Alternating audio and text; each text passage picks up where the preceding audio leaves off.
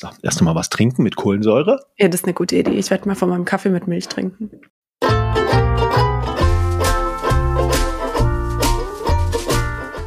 Hi Lars. Hallo Andrea. Herzlich willkommen zur ersten Episode von Regelmäßig Sprechen im neuen Jahr. Mhm. Bist du gut reingerutscht, Lars? Ich bin gut reingerutscht. Ich bin noch da. Sehr, sehr gut. Das ist gut, weil der Podcast funktioniert nur mit dir. Ja. Und ja, ich freue mich.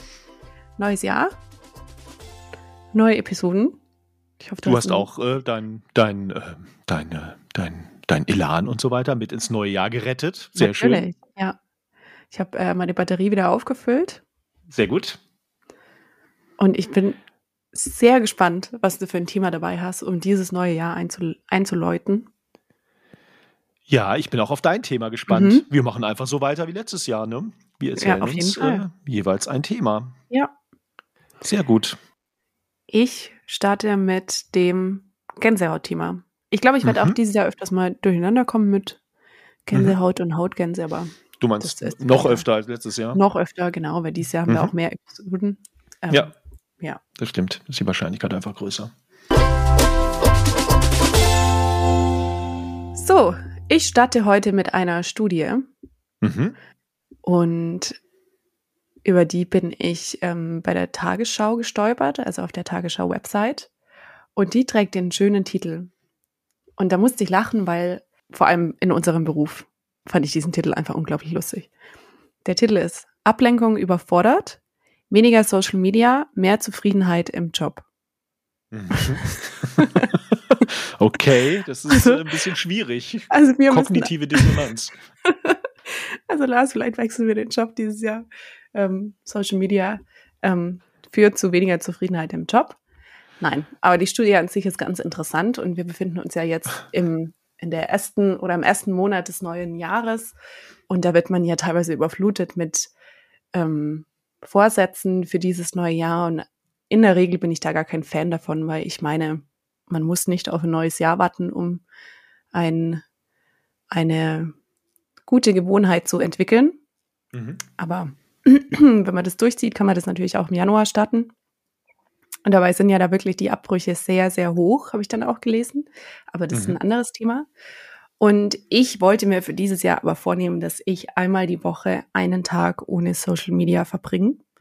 Cool. Weil ich wirklich schon eine recht hohe Nutzungszeit habe und meine Bildschirmzeit ist wirklich unglaublich hoch, was natürlich auch mit meiner Arbeit zusammenliegt und das mich interessiert ist ja, deswegen will ich ja wissen, was da abgeht, aber ich glaube, so einen Tag in der Woche könnte ich da schon drauf verzichten und sollte ich vielleicht auch. Und diese Studie hat es eben auch herausgefunden, dass wenn man ähm, nur eine halbe Stunde am Tag reduziert, dann ist man zufriedener und engagierter. Die sagen hier zwar im Job, aber ich glaube, dass das sich auch fürs aufs Privatleben auswirkt. Ja, das glaube ich auch. Genau. Ich bin zwar jetzt nicht unzufrieden und nicht unengagiert im, würde ich jetzt mal sagen, in meinem Job, aber auch im Privatleben.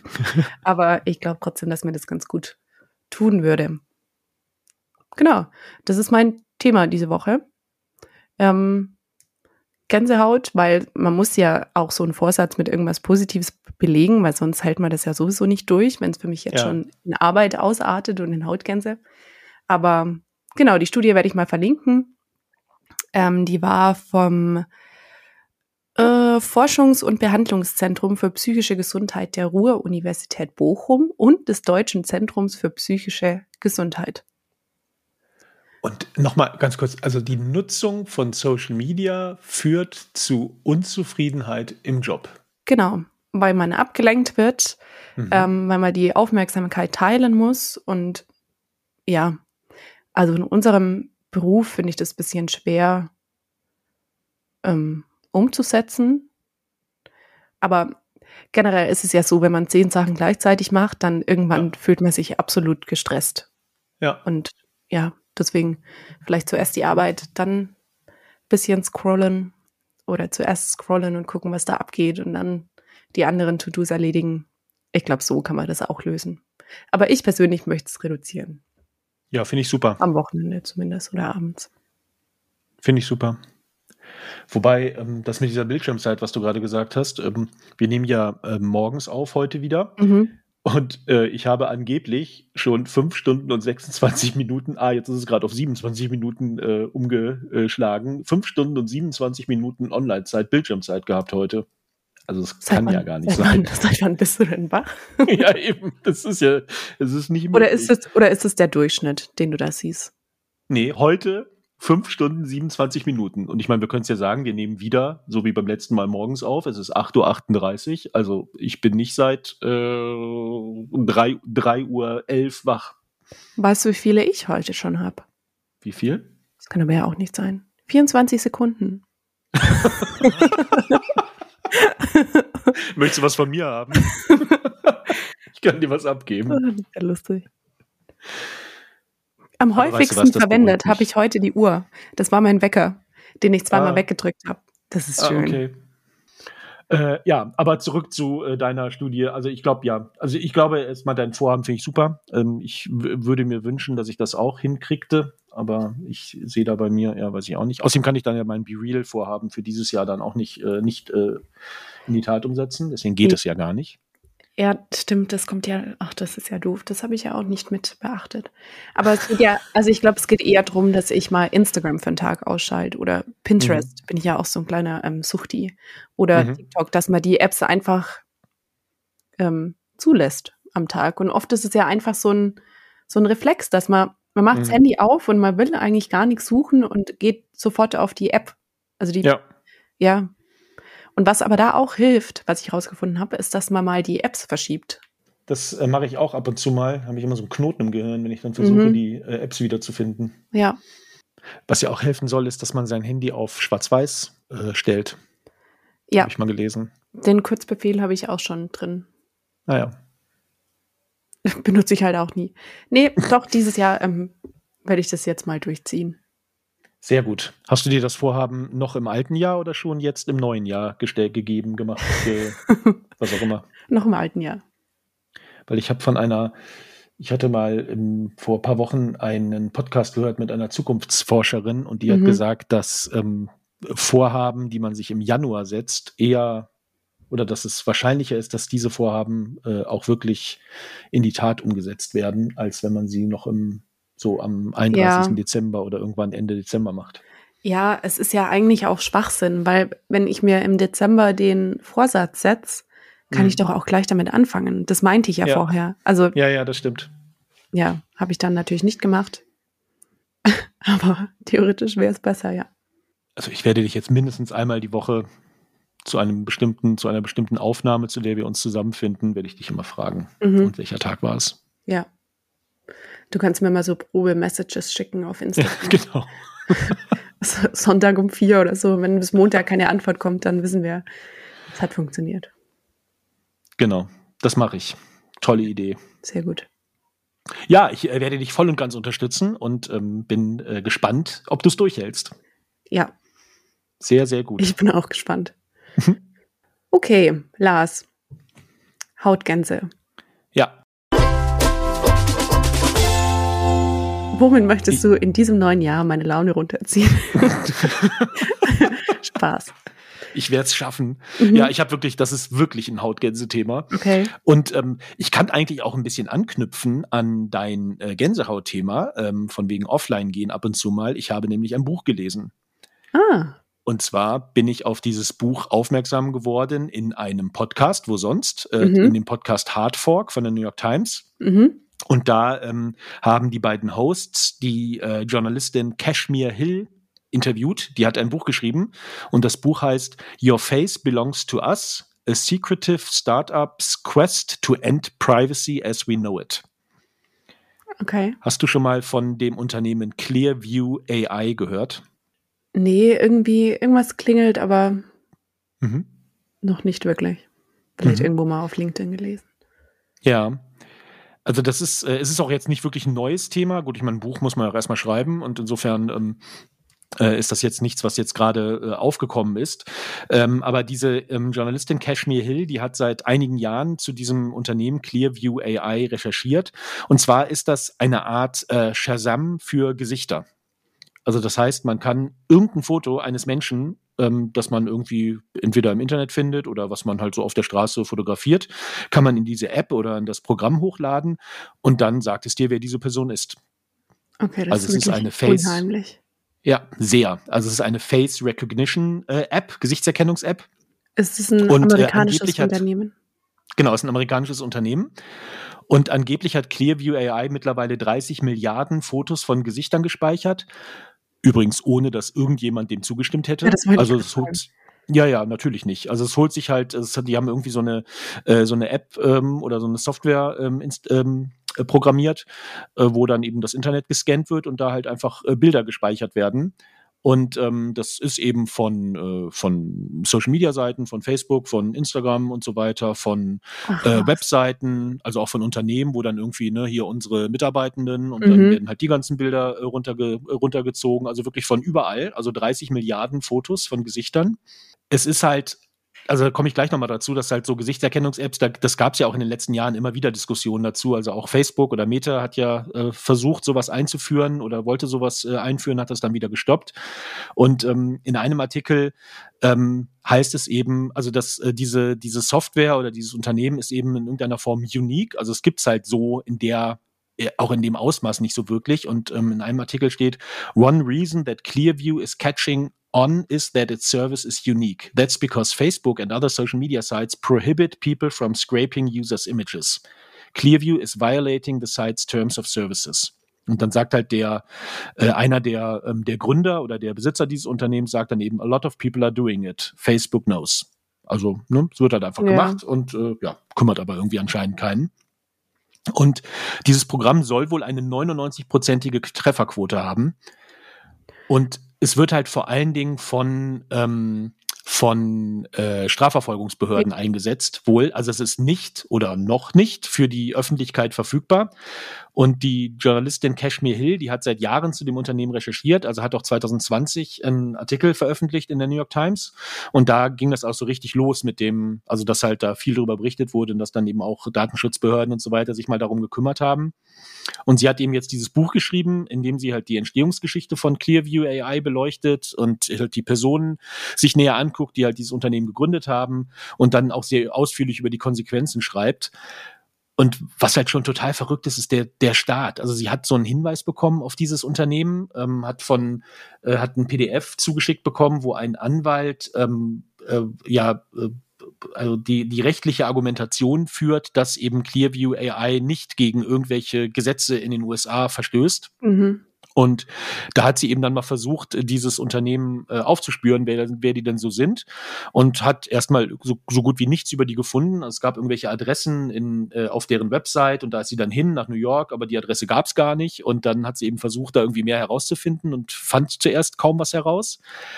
Und dann hat sie mit einigen Polizisten gesprochen, die diese Software bereits nutzen und die auch sehr zufrieden sind damit. Also Mhm. die haben halt gesagt, dass sie, ähm, dass sie halt schon Menschen oder straffällig gewordene ähm, aufgespürt haben, die sie halt sonst nicht äh, die sie halt nicht irgendwie herausgefunden haben. Also zum Beispiel, äh, wenn halt Menschen ähm, mir versuchen, ähm, mit gestohlenen Karten an ähm, Geldautomaten zu irgendwas abzuheben, da wird ja dann ein Foto gemacht oder ein, äh, ein Video gedreht. Mhm. Also die hatten halt Fotos von Leuten und haben aber nicht herausfinden können durch ihre eigene Datenbank und so weiter, wer das ist. Und dann haben sie halt diese Fotos in dieses Clearview AI eingegeben und es gab halt äh, sofort äh, ja sehr, sehr, sehr viele Ergebnisse. Und es wurde Okay. halt gesagt, das ist halt dieser, die, dieser Mensch. Und also dass dann zum Beispiel eben gesagt wird, ähm, ja, das ist halt, der ist auf diesem Foto auf Facebook, äh, ist der halt drauf und ähm, dieser Mensch hat halt dieses Foto gemacht oder er selber hat das Foto gemacht und da sind sie halt dann eben auf so straffällig gewordene aufmerksam geworden. Und dann hat, also die Journalistin hat auch versucht, Clearview AI eben zu kontaktieren, hat aber nie eine Antwort bekommen. Okay. Und auch die Investoren, also Peter Thiel, das ist ja so ein Großinvestor, der auch Facebook, der Mhm. im Aufsichtsrat von Facebook sitzt, der hat eben auch diese äh, Software schon ähm, in, hat in diese Software investiert. Und sie hat halt erst versucht, die eben zu erreichen, hat aber niemanden erreicht. Und dann ist sie eben zu diesen Polizisten gegangen. Und die haben dann, äh, diese Polizisten haben dann eben, um es mal zu testen, ein Foto von dieser Kashmir Hilda eingegeben. Mhm. Und es gab kein Ergebnis. Und da meinten die halt alle so, "Hä, ist ja komisch, dass es da kein Ergebnis gibt. Und äh, weil normalerweise ma- äh, gibt's halt irgendwie sofort Ergebnisse. Und Oh diese. Kashmir Hill ist halt auch total aktiv in Social Media. Also es kann Ja. eigentlich gar nicht sein. Und dann meinten die eben so, ja, ist vielleicht irgendwie ein Fehler oder die Server sind gerade down. Und als das dann ein zweiter oder ein dritter Polizist gemacht hat, dann hat er während die Cashmere Hill da war, hat, die, hat er einen Anruf bekommen von Clearview AI und hat gesagt, ja, hier reden Sie mit Journalisten und ähm, deren, der, dessen Zugang wurde gesperrt. Also total krass. Und also echt eine total Oh, ist verrückte. Geschichte. Und das, ja, total unheimlich. Das heißt halt- aber, das könnte jetzt sein, dass wir in dieser Datenbank auch sind, oder? Ja, klar. Ja. Und vor allen Dingen soll die, diese Software wohl so gut sein, dass die eben auch nur so Ausschnitte oder wenn man halt von der Seite fotografiert wird oder so, oder ein Bild von der Seite oder von oben oder von unten, das soll eben wohl total gut darin sein, das eben zu erkennen. Mhm. Und da gibt's auch in dem, also auch in dem New York Times Artikel, den kann ich auch verlinken, gibt's halt so ein paar Beispiele, äh, wo dann Menschen gefunden worden sind, die im Spiegelbild von einem Foto von äh, der ein Mensch hat irgendwie ein Foto gemacht, äh, da war ein Spiegel drin und in dem Spiegelbild war so ein halbes Gesicht von Oh irgendeiner. Person und das wurde dann erkannt zum Beispiel. Also echt irre. ja. Und ähm, also es soll halt, ähm, so, zumindest sollte das, oder ist das bislang so, dass eben diese Software nur für, also für so ne, Strafverfolgungsbehörden oder so eingesetzt wird oder so im Einzelhandel, um Ladendiebe halt zu äh, äh, aufzuspüren oder denen gar nicht erst Zugang zu geben. Also ne, Mhm. du kommst halt rein, wirst gefilmt und dann wird direkt gesagt, ja, hier ist ein Ladendieb und dann äh, ne, kommen die erst gar nicht rein.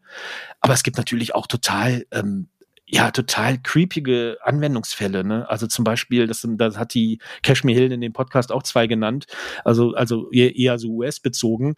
Es gibt ja Riesendebatte um Abtreibung und so weiter. Also theoretisch könnten halt irgendwelche Abtreibungsgegner könnten dann Ja. vor einem, vor einer Klinik, wo halt Abtreibungen gemacht werden, äh, stehen und dann kommen Frauen da raus und es werden Fotos gemacht und du weißt halt, wer das ist.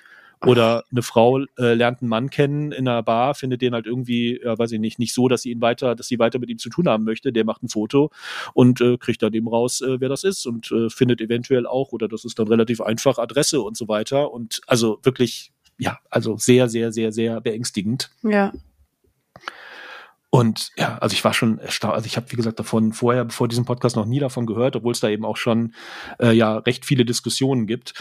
Und ähm, gibt dann eben auch äh, ja die Frage, inwiefern eben ja Staaten äh, oder Behörden dagegen vorgehen können. Also in den USA gibt es wohl so in einigen Staaten so recht äh, strenge Datenschutzrichtlinien, die dann eben dagegen was unternehmen können. Mhm. Also zum Beispiel in Illinois ist wohl relativ, äh, relativ streng und ähm, da ist es wohl so, dass Clearview AI nicht von so Konzertveranstaltern äh, oder so von Besitzern von irgendwelchen Konzerthallen genutzt werden kann, weil das ist auch ein Anwendungsfall gewesen, dass du halt ähm, zum wenn du da also es, es wird ja in den USA wird ja andauernd äh, werden ja andauernd irgendwelche Leute wegen irgendwas verklagt und dass dann zum Beispiel so Veranstaltungs ähm, äh, oder Besitzer von Veranstaltungshallen äh, ähm, oder Veranstaltungsräumen halt ähm, zum Beispiel damit testen können, ob irgendwelche Anwälte, die äh, dann irgendwelche äh, Klagen aus welchen Gründen auch immer äh, ähm, vornehmen wollen, wenn die halt dann diese Konzerthallen oder diese Veranstaltungsräume besuchen, äh, äh, betreten, dass Mhm. dann halt auch gesagt werden kann, ja, hier ist ein Anwalt und der darf nicht rein.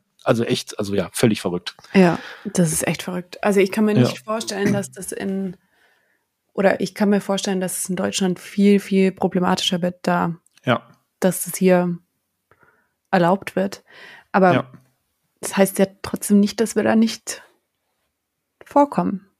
Ja, genau. Also das ist auch ein gutes Stichwort, Vorgehen in Europa. Also in Europa ist es natürlich anders mit Datenschutzrichtlinien Mhm. äh, und so weiter. Also es gibt mittlerweile wohl vier Klagen oder die sind in vier Ländern verklagt worden, Clearview Mhm.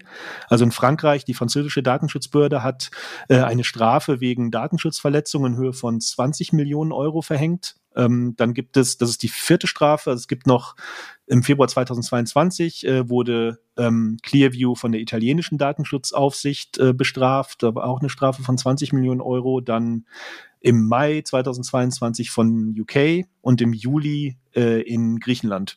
Also Mhm. da gehen halt, in Europa gehen halt die Datenschutzbehörden oder insgesamt die Behörden dagegen vor, was ja, Ja. auch richtig so ist. Ja. Aber ja, es ist, es ist echt. Aber da sieht man halt auch wieder so dieses ganze, ja, wie Technologie halt sich weiterentwickelt. Und äh, ja, also ich denke halt sofort Ja, an irgendwelche Filme, die vor, ich weiß nicht wann, äh, ne, hier, ähm, nicht Matrix, sondern wie heißt der, dieser eine Film mit äh, Tom Cruise auch. Äh. Minority Report. Ich weiß nicht, ob du den kennst. Nee. Da, ähm, das ist so 90er oder so oder Anfang der Nuller. Und da, ähm, da geht das halt auch so ein bisschen in die Richtung. Also es ist halt alles ne, vor 20 Jahren noch ähm, ja, Fiktion gewesen oder etwas, was Mhm. es äh, vielleicht mal irgendwann geben kann, aber vielleicht auch nicht. Und jetzt leben wir halt in dieser Fiktion da schon. Also Okay. das ist echt Ja, das ist- Wahnsinn. Gruselig. Ja. Möchtest du noch sagen, wie das Buch heißt? Ja, ich hatte das, glaube ich, eben schon gesagt. Warte Ah, mal, das. Buch, ich kann es nochmal wiederholen. äh, also die, ähm, die Journalistin, die das geschrieben hat, heißt Kashmir Hill und das Buch heißt Your Face Belongs to Us, A Secretive Startup's Quest to End Privacy as We Know It. Weil das ist es ja genau. Also Ja. das Private ist halt irgendwie, ja, also wenn sollte sich das, so sollte das halt wirklich weiter verbreitet werden, dann ähm, ja, wird es schwierig. Mhm. Und die ganzen, so also viele Social Media Plattformen oder Unternehmen, also Meta, ich glaube auch Apple und auch Google, ähm, die haben halt auch an solchen Gesichtserkennungsprogrammen äh, oder Gesichtserkennungssoftware gearbeitet. Mhm. Aber sie haben es halt nie wirklich in die Tat umgesetzt oder nie ähm, haben halt haben halt die die ähm, das dann auch gestoppt oder die die Einführung halt nicht äh, äh, nicht umgesetzt äh, eben genau aus diesen Gründen ne, weil es halt einfach zu große Bedenken gibt oder Ja. weil es halt einfach ja schwierig ist sowas äh, sowas eben umzusetzen Ja. aber dann kommt halt so ein kleines Unternehmen daher, ne, was halt, ähm, äh, was halt ja vielleicht auch weniger Aufmerksamkeit bekommt und was dann halt einfach Leute, wo halt Leute sitzen, denen das egal ist und die kriegen dann eben entsprechende Investitionen von jemandem wie Peter Thiel, dem das offensichtlich auch egal ist und Mhm. ähm, zack, gibt's halt die Software. Also ja, bin ich mal gespannt, wie sich das noch entwickelt. Ja, verrückt. Ich muss es mal googeln. Ja. Werden natürlich auch einige ähm, Artikel und so weiter dann verlinken. Ja. Aber das Buch ist auf jeden Fall echt sehr, sehr lesenswert. Also es ist Mhm. halt, also es ist recht, ähm, recht ausführlich. Also es wird halt viel auch über die ähm, beiden Personen, die halt dahinter stehen, äh, die das, äh, die, die, die eben diese, dieses, dieses Unternehmen gegründet haben, wird halt viel über deren Werdegang dann äh, berichtet und ähm, genau, also wie das, wie eben auch so die Startup-Szene sich dann entwickelt und äh, wie gesagt, welche Probleme es eben damit gibt Mhm. und wie halt auch die Kashmir Hill eben selber dieses, ähm, ja, dieses Unternehmen versucht hat äh, zu recherchieren und versucht halt irgendwie mehr da äh, herauszufinden. Also es ist echt Mhm. äh, ja, sehr lesenswert, kann ich nur Okay. empfehlen. Also Ein wirklich ein. Hautgänse-Thema. Ja, allerdings. Okay, vielleicht noch kurz eine andere Frage, wo wir schon gerade über Ja. Bücher reden. Also erstens, ich bin jetzt im BookTok. Ah ja. Mhm. Ich bekomme jetzt immer die Videos, freut mich sehr. Mhm. Vor allem die vom, gut. ähm, ich glaube, Hugendubel ist es. Ja. Großartig. Ja. Und ähm, hattest du denn das Buch von dieser Taylor Lawrence schon gelesen, das du mal empfohlen hast? Nee, habe ich noch nicht gelesen. Ich habe es Okay. mir aber gekauft, aber ich Ja. habe es noch nicht gelesen. Genau. Du kannst ja mal berichten, wie das so war. Ja. In meiner Okay, Offline-Zeit. genau. ja, mal sehen, was ich da so mache. Wahrscheinlich Ja. freue ich mich drauf. Fernsehen vielleicht. Ja, genau. Ich, ich scroll durch Pinterest am Laptop. Das geht doch auch. Ja, so, genau. Ach so, kein Handy. Nicht Ja. kein Internet, sondern, ah ja. Ja. Oh. Nee, kein Social Media, würde ich das jetzt mal nennen. Dann vielen Dank für dieses Thema. Danke dir. Und ich würde sagen, wir hören uns nächste Woche wieder. Genau. Und allen wünschen wir nochmal ein frohes neues Jahr, ne? Genau, frohes neues Jahr.